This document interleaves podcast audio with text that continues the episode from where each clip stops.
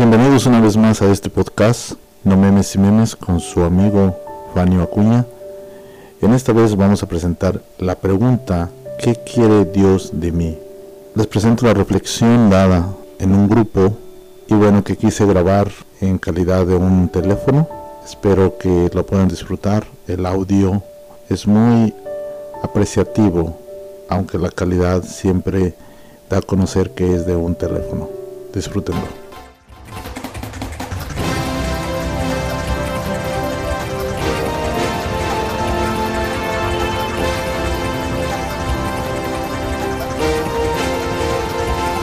Hoy en día para todo hay este, curiosamente para todo hay estudios. Estaba buscando yo, me dio la curiosidad de buscar cuáles son los versículos más leídos en la Biblia, ¿verdad? Y curiosamente para todo hay estudio hoy en día, ¿no?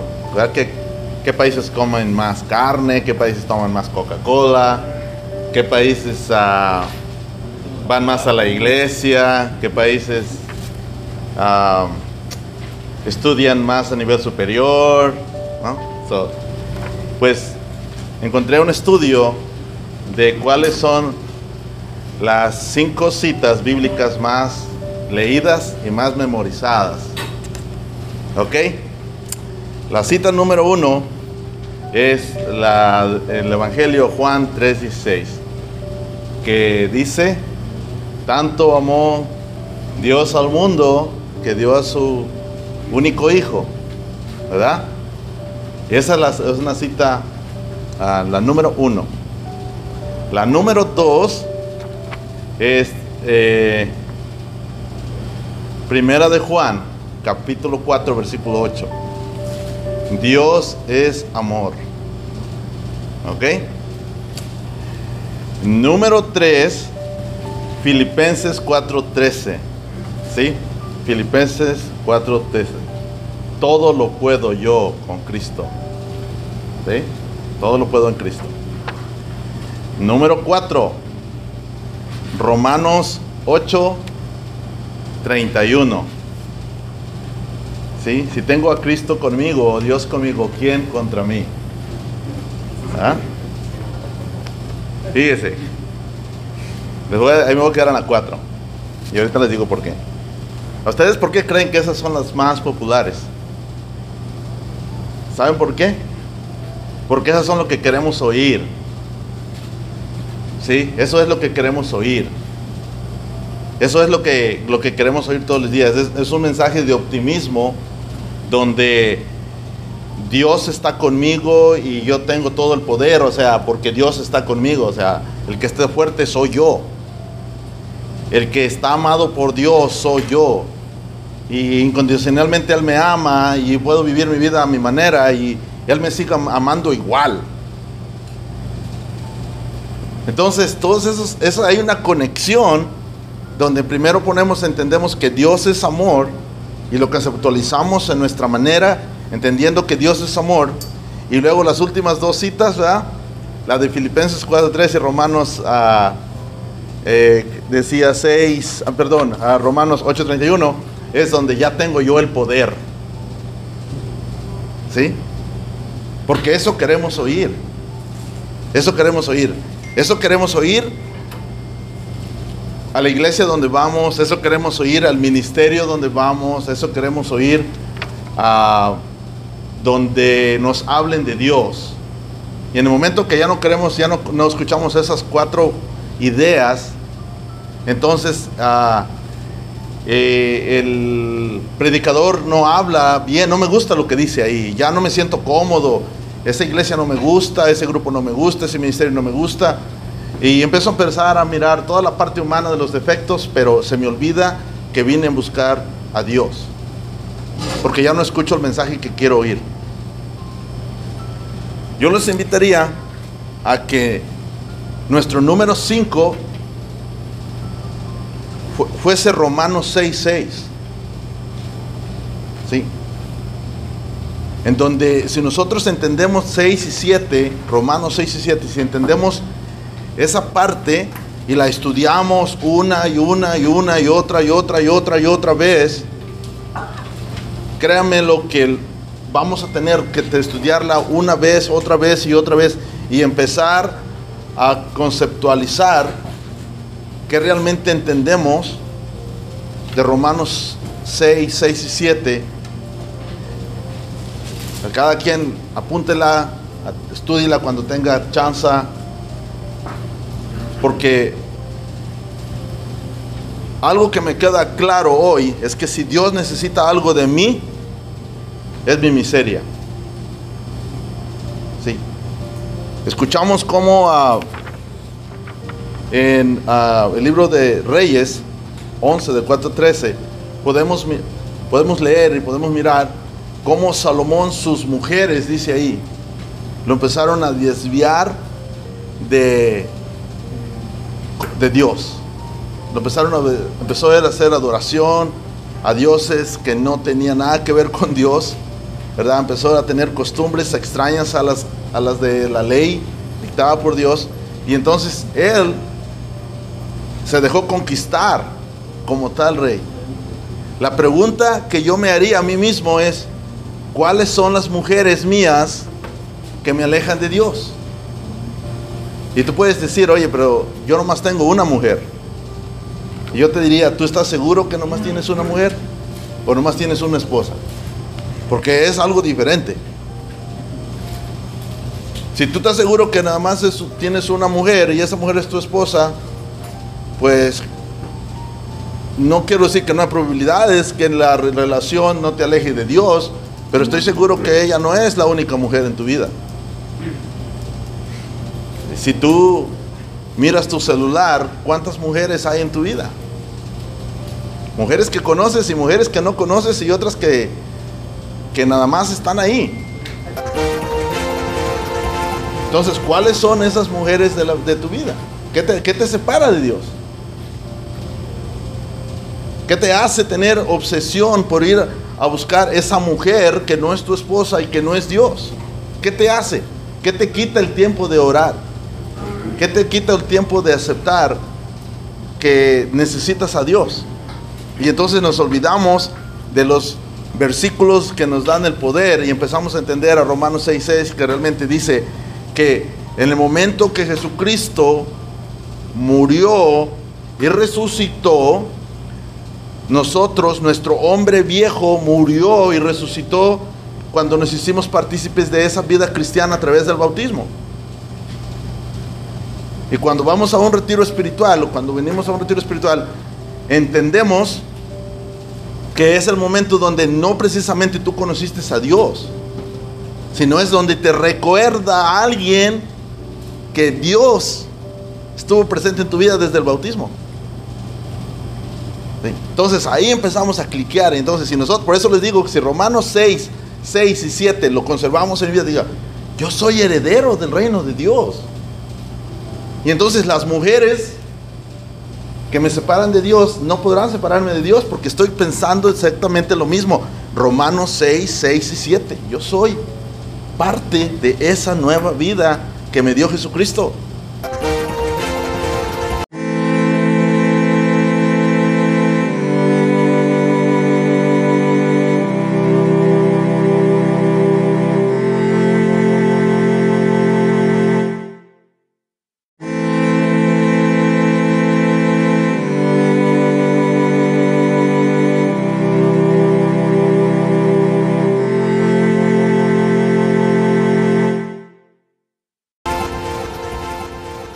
Decía yo que si algo me queda claro que Dios solamente, si algo necesita Dios de mí, no es ni mi conocimiento, ni mis talentos, ni mis ganas. Dios no necesita de mí nada. Si algo necesita de mí Dios, es mi miseria.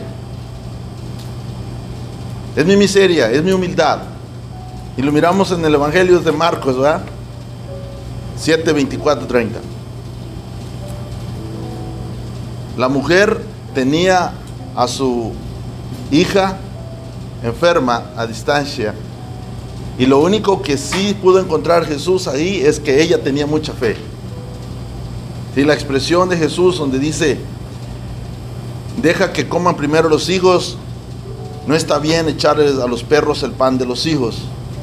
No es precisamente porque Jesús tenía ganas de ofenderla, yo, sabiendo que Dios lo sabe todo, yo estoy seguro que Jesús sabía que esta frase quedaría para entender que Él venía para hacer del mundo un pueblo integrado. Porque algo que se nos olvida a nosotros es nuestra miseria. ¿Ya no? Y decía San Pío, bendita, ¿verdad? Bendita la situación, voy a decirlo de una manera diferente, de una, de una manera más diferente para ser más uh, sencillo, una manera de decirlo. Bendita la situación que me hizo poner las rodillas al suelo, porque me dio la capacidad de mirar hacia arriba y descubrir que estaba Dios. ¿Sí? Si nunca hubiese tocado el suelo, quizás nunca me hubiera dado cuenta que Dios estaba arriba. Y que estaba abrazándome, y que estaba esperándome. ¿Sí? En el libro de Eclesiastés 3.1 nos dice que hay un tiempo para todo. Hay un tiempo, incluso dice, hay un tiempo para amar, hay un tiempo para odiar, hay un tiempo para trabajar, hay un tiempo para descansar. En mi miseria, ¿qué tiempo le doy a Dios? Y puedo pensar que le doy a Dios, pues es que yo escucho la palabra de Dios todos los días, este, voy a la iglesia cada ocho días, ah, soy buena persona, pero realmente cuál es mi espiritualidad, mi contacto, mi, relación con Dios. Y esas son las dos diferencias que miramos nosotros en la primera cita que leíamos de Reyes 11, del 4 al 13, donde Salomón se quebró esa relación con, con Dios, porque se le acabó la humildad, se le acabó su miseria, dejó de reconocer que era pequeño. Y en el Evangelio de uh, Marcos 7, 24, 30 encontramos a esta mujer que reconoce que es una miseria, que mira su humildad, que toca el piso y sabes que descubre que ahí estaba Dios y que el poder de Dios era el que se manifestó en el momento en el que yo demuestro enseñar mi miseria, en el momento que reconozco mi miseria. Yo quiero sentirme afortunado de que somos muchos sobrevivientes de COVID. Muchos. ¿No? Me acuerdo que cuando le dio el COVID a Germán la primera vez, tuve la bendición de llamarle por teléfono sin saber que tenía COVID. Y le dije, ¿sabe qué? Me acuerdo que le dije estas palabras exactamente a él. Le dije, le va a entrar una depresión. Necesita tomar vitamina D3. Y me dijo, no, yo estoy bien tranquilo, estoy bien. Recuerdo esa conversación que tuve. Puedo pensar, puedo acordarme exactamente dónde venía manejando sobre qué carril y qué carretera cuando yo hablé con él por teléfono. Porque a mí me dio la primera vez el COVID. Y era un estado de depresión, era un estado de llorar. Creo que yo lloré como niño de tres años con la mamá el otro lado de la ciudad. ¿Sí? Recuerdo. Y, le dije, me siento abandonado, me siento en mi miseria, me siento, no, no, no, no, no siento el contacto de nadie. En el momento que tú empieces a escuchar las historias de otro, te vas a dar cuenta que tu fortaleza no es tan no es tan, tan destruida como tú la sientes. Te vas a dar cuenta que tienes fuerza para salir y para ayudar a alguien más. ¿Por qué? Porque tu miseria te ubica donde estás. Tu miseria te ubica de saber entender que necesitas a Dios. Entonces, demos gracias al Señor por, por, por las miserias que hemos, sentido, que hemos sentido ser. Demos gracias al Señor porque nos hemos sentido humillados en la vida, en las enfermedades, en la salud. Y demos gracias a Dios, porque es así solamente como podemos descubrir que tenemos adicciones, que tenemos soberbia, que queremos un Dios a nuestro estilo, con las citas bíblicas que se acomoden a mi vida, que queremos un Dios que se adapte a mi manera de vivir, no yo adaptarme a la, a la manera que Dios quiere que me adapte. Ahora podemos decir, podemos pensar en, empezar a interpretar, decir, es que a lo mejor Dios es un Dios de revancha, que si yo no vivo como Él quiere, pues entonces me va a ir mal. No. Dios es un Dios para, parejo, con amor para todos. Tu única decisión, tu libre albedrío, es el que te acerca a Dios o lo que te aleja a Dios. Y dice que una cosa que hace Dios lo deja tanto en paz que el pecador busca su propio infierno. Entonces, les encargo Romanos a 6, 6 y 7. Y cuando lo empezamos a estudiar y a, vivir y a entender y entender y entender, entonces entendemos mucho, mucho de la misión de la iglesia y cuál es mi miseria para tener esa relación con Dios.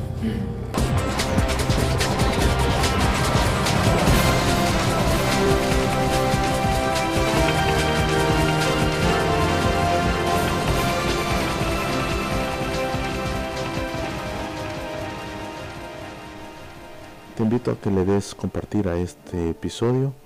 Recuerda que la decisión de ser feliz es solamente tuya. Puedes escribirme y contactarme a través de nuestras plataformas digitales y a través de nuestra plataforma de Facebook con el grupo No Memes y Memes y en mi página personal Fanio Acuna o otra vez por email a fanio.acunamatata.gmail.com Recuerda que la felicidad es una decisión mucho muy personal que tú tienes en tus manos. Buenos días, buenas noches, buenas tardes. Hasta el próximo episodio.